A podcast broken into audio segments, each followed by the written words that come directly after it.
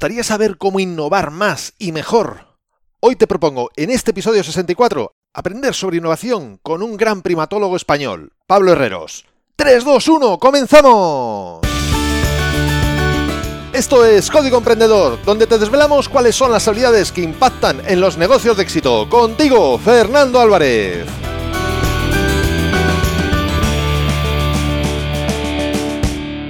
Aquí estamos, un episodio más, una semana más, siempre desde la trinchera, desde donde los emprendedores producen resultados, desde donde tiene lugar la acción.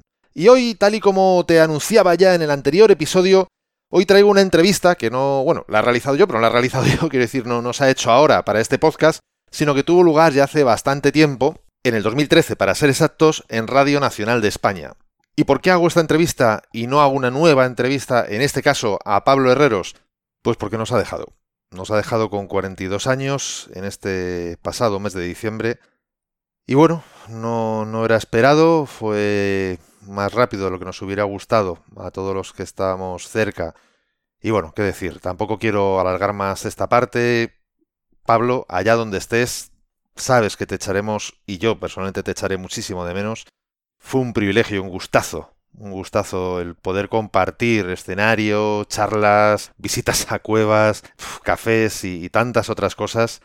Y bueno, gracias que nos dejaste tantas cosas como programas de redes de Eduard con Eduard Punset, los dos libros que, que, has dejado, el último de ellos publicado hace prácticamente nada, hace bien, bien poco, La inteligencia emocional de los animales y el anterior, Yo Mono, el programa de televisión Yo Mono, y bueno, y tantos, tantos otros contenidos en cursos, másters, blogs, eh, libros en los que has colaborado, etcétera, etcétera, etcétera. ¿Qué decir, Pablo? Te echaremos de menos. Te echo de menos. ¿Cómo no va a ser posible hacer esa nueva entrevista, que además ya la tenía yo prevista, desgraciadamente no, no va a ser? Pues eh, lo que puedo hacer es traeros precisamente la entrevista que ya se hizo en el 2013. Bueno, medio entrevista, medio tertulia entre los dos en Radio Nacional de España. Antes de pasar a la entrevista, únicamente recordarte que este episodio de Código Emprendedor ha llegado a ti gracias a desdelatrinchera.com, donde podrás encontrar muchas más técnicas, estrategias y trucos para mejorar tus habilidades profesionales y llevar tu negocio mucho más lejos. Vamos con Pablo. La lanzadera. Emprendedores en órbita. ¿Qué tal? Un saludo. Un día más iniciamos viaje en esta lanzadera que tiene por objeto conocer los proyectos de nuestros emprendedores, proyectos, empresas e ideas que se sostienen las más de las veces en la innovación en sentido amplio. Y en este mundo salvaje, innovar es adaptarse, ser más rápido o simplemente mejor. Esta vez, para sacar a la luz esa mejor versión de nosotros mismos, vamos a dar rienda suelta a nuestra parte más animal.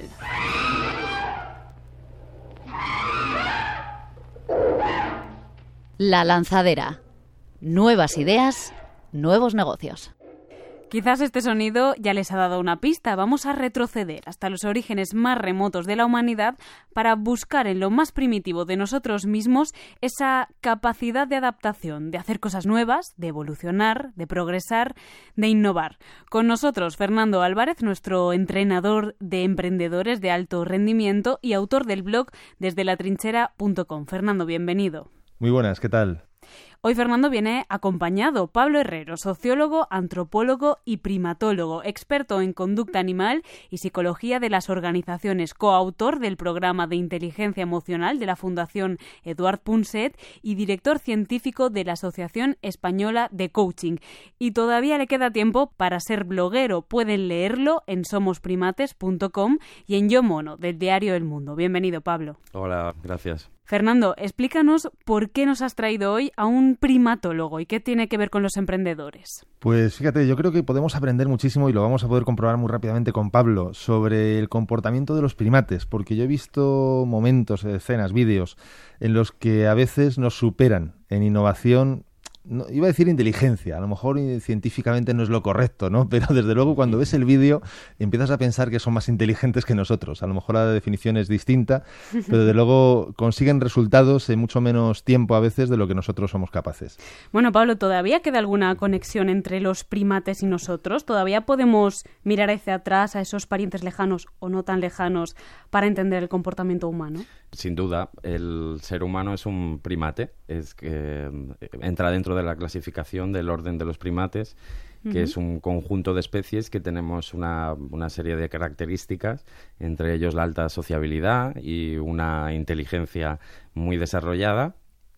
Y, por lo tanto, eh, debido a que nos hemos separado del resto de los primates hace mm, escasamente 7 millones de años, teniendo en cuenta que el origen de la vida eh, comenzó hace 4.500 millones de años, eh, fíjate lo que esto implica, y es que hemos vivido o hemos tenido una vida compartida de 4.493 millones de años. ¿no? Durante todo ese tiempo hemos sido el mismo organismo, el mismo ser. Nos parecemos bastante. De hecho, tengo aquí una, una cita que te he copiado de tu blog, de Charles Darwin, que dice que aquel que conociera la vida social y la inteligencia de los primates habría hecho por conocer más al ser humano que el propio filósofo John Locke. Sí, eh, Darwin a lo que se refería con esta cita tan... A mí me encanta, es una cita preciosa, es que los eh, primates eh, y otros animales pueden enseñarnos cosas sobre aspectos o ámbitos como la economía, la moralidad, la innovación, que es el tema que nos incumbe hoy, pues eso, hablando de la innovación, de esa capacidad para encontrar soluciones a problemas nuevos, para adaptarnos al entorno, ¿es al fin y al cabo la innovación una cuestión de supervivencia, Pablo? Sí, la innovación es lo que eh, puede marcar la diferencia entre el éxito y el fracaso de una especie, de un individuo y por lo tanto de, una especie. Gracias a la innovación se pueden hacer frente a cambios en el entorno, cambios drásticos en el entorno eh, físico y social entonces la innovación, digamos que es esta, este mecanismo, esta capacidad que, todos los primates poseemos para adaptarnos a nuevas situaciones. Los cambios están a la orden del día en, nuestro mundo. ¿Ocurre lo mismo, eh, Fernando, con, el mundo empresarial? Eh, ¿El que no se adapta, el que no innova, muere? Fíjate, yo estaba precisamente ahora meditando sobre ese mismo tema que me estás preguntando a raíz de la, de la cita tan famosa de Darwin, ¿no? Que es la especie la que más, eh, la que mejor se adapta, la que más rápidamente se adapta, la que sobrevive, ¿no? Eh, llega un momento en el que yo me planteo la siguiente pregunta también y es, eh, por supuesto, en el mundo empresarial, tal y como dices, o te adaptas o mueres a los cambios.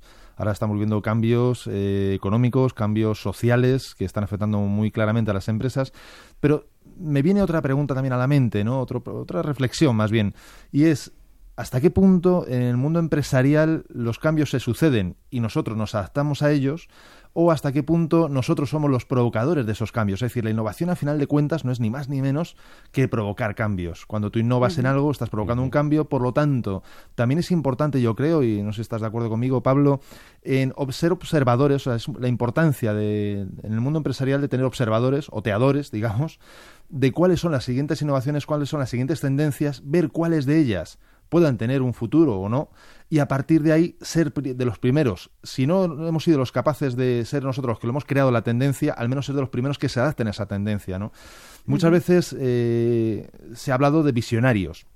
Yo creo que un visionario no es ni más ni menos que alguien que tiene suficiente información y que luego además es capaz de poder determinar si ese puede ser un buen camino o no. Para poder determinar si es un buen camino o no, aparte de la famosa escena que todos tenemos seguramente en mente de tirar la moneda al aire y cara cruz, pues tira o no tires en esa dirección, cuando tú dices, no, es que la intuición me dice que sí, eh, yo a mí me gusta pensar que la intuición como tal no es ni más ni menos que una cantidad de información suficiente como para que algo, haya un feeling, haya una sensación de es este camino. A lo mejor no puedes explicar los detalles, pero tienes suficiente información retenida en tu inconsciente a lo mejor o tu no consciente, de forma que hay algo que te dice que es por esa dirección, ¿no? Entonces creo que la innovación es importante como elemento de provocar, eh, provocador del cambio para después a partir de ahí ser nosotros quienes podamos liderar Claro, es que esto es como un poco como una ficha de dominó que tira otra. En el momento en que tú provocas un cambio, obligas al resto en este mundo interconectado a adaptarse a esos cambios, ¿no? Claro, en el momento en que hay eh, un, cambio en un sistema, el resto de las partes tiene que volver a equilibrarse, ¿no? Y volver a, llegar a un, a un estado o una estabilidad, una cierta estabilidad. Tienes toda la razón en que efectivamente eh, habría dos, dos tipos de, innovación. Eh, una que es la de me adapto porque es lo único que me queda. No, no, hay otro, adapto, muero. Y otra que seguramente es más consciente y más, más propiamente humana, aunque podamos encontrar pequeñas anécdotas en, en animales, que tiene que ver con adelantarme, ¿no? Lo que tú hablabas, de empezar a visualizar por dónde vendrán los cambios. Y ahí te acordarás, Fernando, que hemos estado en Cantabria viendo las eh, pinturas prehistóricas en las cuevas y hablando de este tema, de cómo de alguna manera el plasmar sobre las paredes de las rocas eh, figuras era un método para visualizar un método para imaginar con la mente el objetivo final, ¿no? O sea, fijaros la importancia de esto. Es decir, estamos hablando de que al día de hoy en los altos ejecutivos, altos directivos, se les entrena para visualizar sus objetivos. En deportistas de alto rendimiento se está haciendo como algo innovador. Fijaros que hace tantos, tantos, tantísimos años, ya nuestros antepasados prehistóricos ya, es, eh, ya utilizaban estas técnicas de visualización para poder llegar a tener mejores resultados, que en este caso era la caza, para la supervivencia más clara y directa, ¿no? En este sentido, yo creo que es importantísimo como citar, digamos, la, cita, para la redundancia, de, de, Disney, que decía, si tu mente es capaz de imaginarlo, tus manos serán capaces de crearlo. Es evidente que el ser humano ha sido capaz hasta el día de hoy de crear muchísimas cosas que previamente han sido imaginadas si no directamente por él, por otras personas. Leamos el caso, por ejemplo, Julio Verne. El hombre a la luna, el hombre por debajo del agua, la vuelta al mundo. Al final, si no eres tú, otra persona lo ha imaginado, pero al final, si esa visualización la haces tuya, eres capaz de crear eso. Y ahí es donde viene muchas veces la verdadera innovación. En primer término, soñar. Hmm. A partir del soñar, después creer lo que estás soñando, porque una cosa es visualizar, yo quiero tener un coche, yo quiero tener una empresa muy grande, yo quiero tener no sé qué, y otra cosa es creerte lo que estás visualizando. Estamos hablando de visualizaciones en las que tú llegas a fundirte con el sueño, llegas a fundirte con la imagen de lo que está ocurriendo. Estamos hablando de visualizaciones que en lo más profundo de ti sientes que es posible lograrlo. O sea, yo no puedo imaginarme o no puedo visualizar una cosa sintiendo que no es posible y luego esperar que eso ocurra. Porque realmente estoy dando una orden contradictoria a mi cerebro. Estoy diciéndole por un lado, oye, quiero esto, pero por otro lado, no es posible. Por lo tanto, mi cerebro, si dice que no es posible, pues no va a poner los medios ni va a encontrar los recursos necesarios. Ahora bien, cuando yo estoy visualizando algo, creo que realmente puedo conseguirlo, puedo lograrlo, entonces es cuando estoy permitiendo que mi cuerpo entero, el cerebro, músculos, etcétera, se pongan en marcha para lograr ese objetivo, ya sea hacer una carrera en un deporte o lograr un objetivo empresarial o lo que fuera. En ese sentido es importantísimo trabajar desde el lado de las creencias. Es decir, primero trabaja las creencias, después visualiza que eso que estás que quieres lograr es posible, sientes que tú puedes lograrlo con más o menos recursos y a partir de ahí permite que todo tu ser, digamos, por decirlo de alguna forma más holística, trabaje en esa misma dirección para lograr ese objetivo. Eso es al fin y al cabo ¿no? lo que ha movido la evolución, la evolución humana y de las especies. Pablo, ¿nos puedes poner algún ejemplo de innovación en el mundo animal? Mm, sí, os voy a hablar de una observación de hace dos años que a mí es una de las que más me impactó. A los primates nos da bastante miedo el, agua, eh, excepto a los primates humanos, que parece que somos los que mejor nos desenvolvemos, ¿no? De hecho, al Sobre todo ahora en agosto. Sobre todo ahora en agosto. y, bueno, parece que los bebés al nacer se encuentran, es un medio que encuentran agradable, ¿no? Por las expresiones faciales que podemos observar y demás. Bueno, pues los orangutanes que viven en Borneo y Sumatra eh, también tienen miedo al agua y a veces se encuentran aislados por un río que les impide acceder a, un nuevo, a una nueva área, a un nuevo territorio donde encontrar nuevas parejas, eh, otros individuos con los que socializarse o, tener descendencia, también encontrar nuevos recursos disponibles como pueden ser árboles, eh, frutos, eh, hormigueros, termiteros, ¿no? donde, donde obtienen calorías, proteínas. Entonces, bueno, debido al, río les es difícil el acceso a estas nuevas áreas y a veces se ven confinados a, a territorios muy, muy pequeños.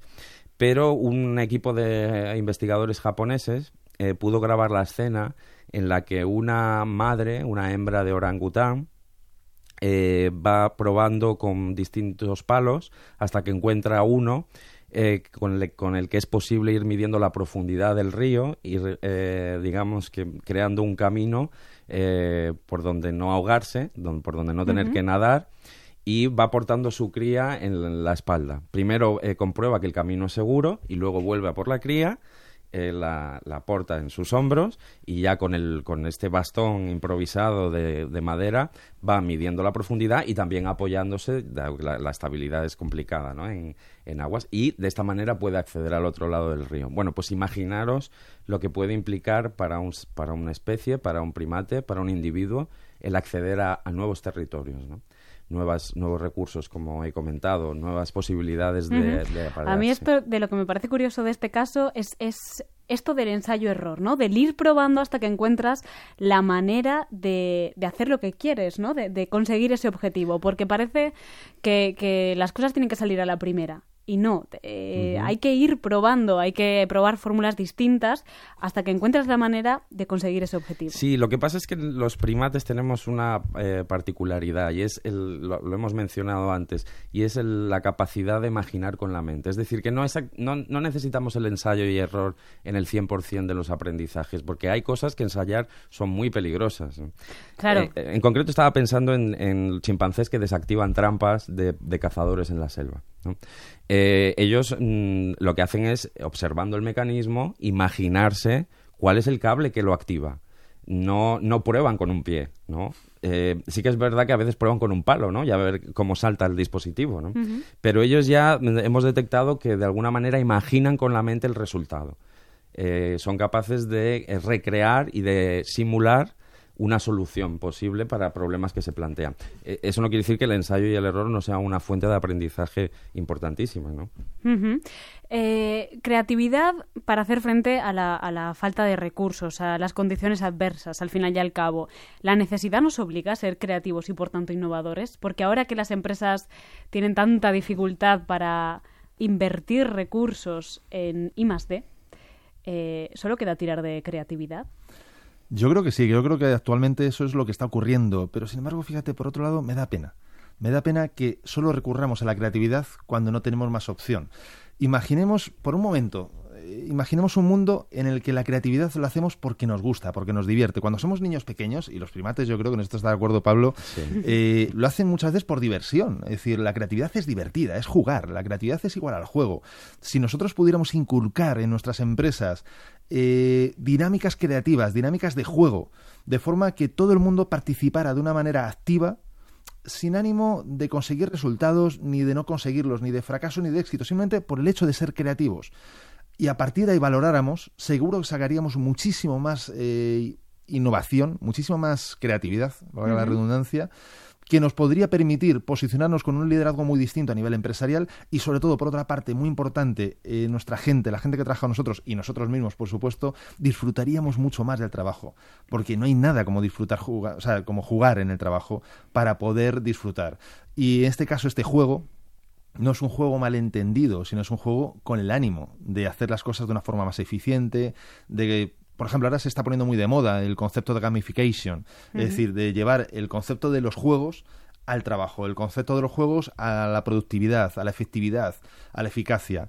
En ese sentido yo creo, y aquí Pablo nos podrás contar también muchas veces, eh, todas las veces que los primates a través de los juegos enseñan y consiguen resultados mucho más eficaces ¿no? en sus... Eso que has dicho es, clave, Fernando, porque eh, hemos detectado que precisamente las actividades que pueden ser vitales para nuestra supervivencia son divertidas.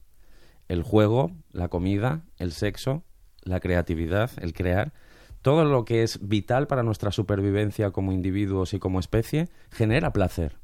Luego aprovechemos esa tendencia, efectivamente, intentemos inculcar una cultura de, disfrutar, de crear, porque eso es algo que nos enriquece y que nos hace felices a los seres humanos. También ser altruista hemos, hemos descubierto que hace feliz al ser humano de, de manera intrínseca y que cuando lo recompensas, por ejemplo, cuando a un niño le recompensas por ayudar a otro, desciende su motivación para hacerlo, porque es divertido, porque existe una motivación intrínseca en el hecho de ayudar a otro como lo hay en el hecho de crear, ¿no? Por lo tanto, no tienen que ser actividades que solo surjan cuando cuando no hay otra salida, sino que eh, representan en sí mismos un divertimento. Fíjate, hasta el punto que incluso me atrevería a, lanzar ahí el, el, ¿cómo se decir? El pañuelo, ¿no?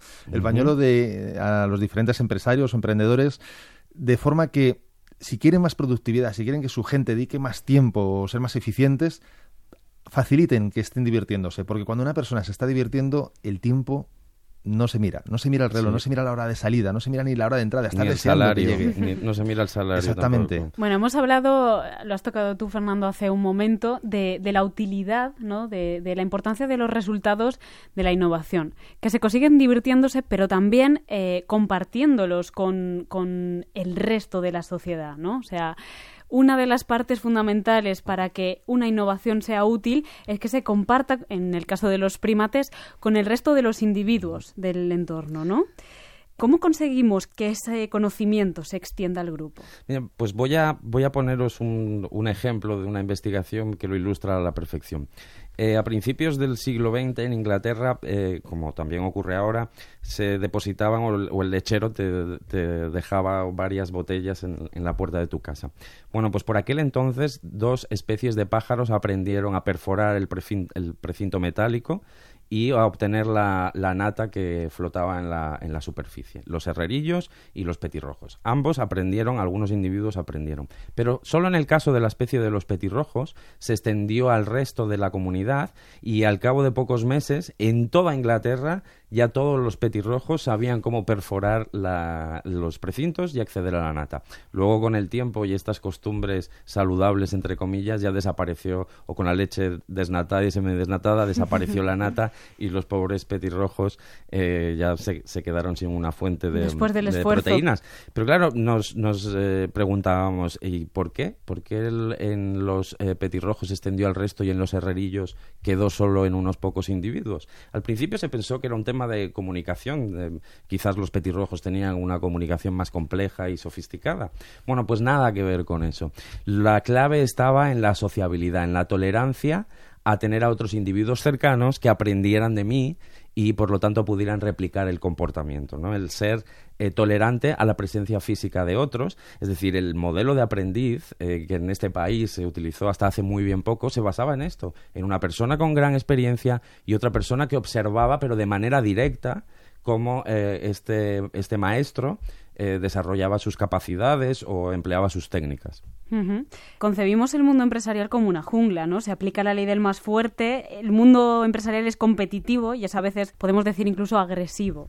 Eh, pero lo que nos estáis proponiendo hoy, lo que, de lo que estamos hablando hoy aquí, es de, de, cambiar la mentalidad, de apostar por la cooperación, por la colaboración, por la observación para avanzar. ¿No es utópico todo esto? ¿Se puede conseguir en el mundo de la empresa? Bueno, creo que cooperamos más en las empresas de lo que la gente es consciente. Es decir, eh, creo que ya existe esa cooperación, solo que hemos fijado la atención mucho más en los comportamientos egoístas eh, o aquellos que nos desagradan, de manera que la percepción de su presencia es mayor. Pero ya en la actualidad cooperamos mucho. Eh, de todas maneras, eh, es cierto que podríamos hacerlo más y que en épocas de crisis una de las soluciones que suelen encontrar todas las especies es cooperar, cooperar entre ellas de manera más estrecha, ¿no? ante las dificultades.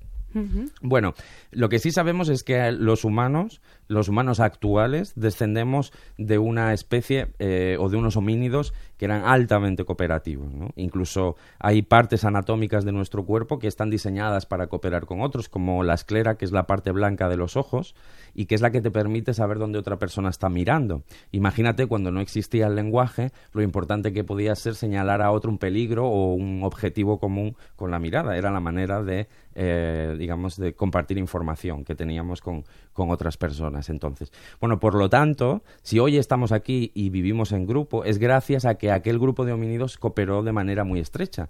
Y la tendencia a la cooperación, como la tendencia al altruismo, forma parte de nuestro ADN. Luego es cierto que con la vida y la experiencia se va modificando. ¿no? Y creo que se trata de eso, de recuperar la tendencia a la cooperación que todos poseemos, que está en lo más profundo de nuestro cableado. Fernando, ¿tú estás de acuerdo? Estoy totalmente de acuerdo. De hecho, es más, eh, con esta nueva globalización que estamos viviendo, que ya no es un término, digamos, que se lee en el libro, sino es algo que se, que se respira, que se vive todos los días, la tendencia precisamente es agruparse. Nos agrupamos como países, nos, eh, retomamos nuevas amistades, precisamente, pues muchas veces debido a la crisis. Hombre, aquel amigo que hace tanto que no llamo etcétera, etcétera, ¿no? Es decir, yo creo que efectivamente se, se colabora mucho, se necesita colaborar aún más todavía, podría, no es que se necesite, digamos que podríamos llegar más lejos, podemos obtener mejores resultados con mayor colaboración, pero al día de hoy me atrevería a afirmar que si no, si no colaboráramos no estaríamos consiguiendo nada de esto. Es decir, nada, yo diría que nada hoy es posible sin la colaboración. Desde vestirse por la mañana, alguien tiene que dar la luz, alguien tiene que, que, facilitar la ropa, alguien, decir, todo es colaborativo. A veces de forma más directa, a veces de forma más indirecta. Pero hoy es muy difícil vivir en esta sociedad sin una mínima colaboración. Luego ya evidentemente quien sepa, y ahí es donde yo creo que es donde hay que poner verdaderamente el foco, como bien decías Pablo, es decir, quien sepa extraer el mayor, la mejor forma, el mejor método y la mejor colaboración, lógicamente conseguirá mejores resultados en mucho menos tiempo. Y esto para el mundo empresarial es muy importante, porque a diferencia de cuando la época de, de Darwin, que era el grande, el que se comía chico, digamos, ahora posiblemente y el mundo empresarial es el rápido el que se comía lento. Entonces, la rapidez muchas veces se consigue con la colaboración, con la colaboración especializada, específica y con la colaboración dinámica.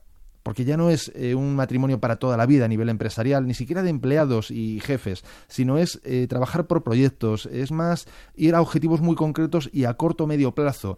Y con una dinamización muy, muy ágil, muy rápida, que se pueda adaptar a los tiempos que estamos viviendo y a los tiempos que tu empresa se pueda en un momento dado le toque vivir. Pues eso, nos falta darnos cuenta de que la gente que nos rodea no es una amenaza, al contrario, es un apoyo y que si no lo vemos así nos vamos a perder muchísima información y muchísimas posibilidades para ya no para el mundo empresarial, sino para la sociedad. Fernando Álvarez, coach y autor del blog desde la trinchera.com, muchísimas gracias. Un placer, muchas gracias a ti. Y Pablo Herrero, sociólogo, antropólogo, primatólogo y experto en psicología de las organizaciones. Un placer. Gracias. Pues lo he dicho, un saludo.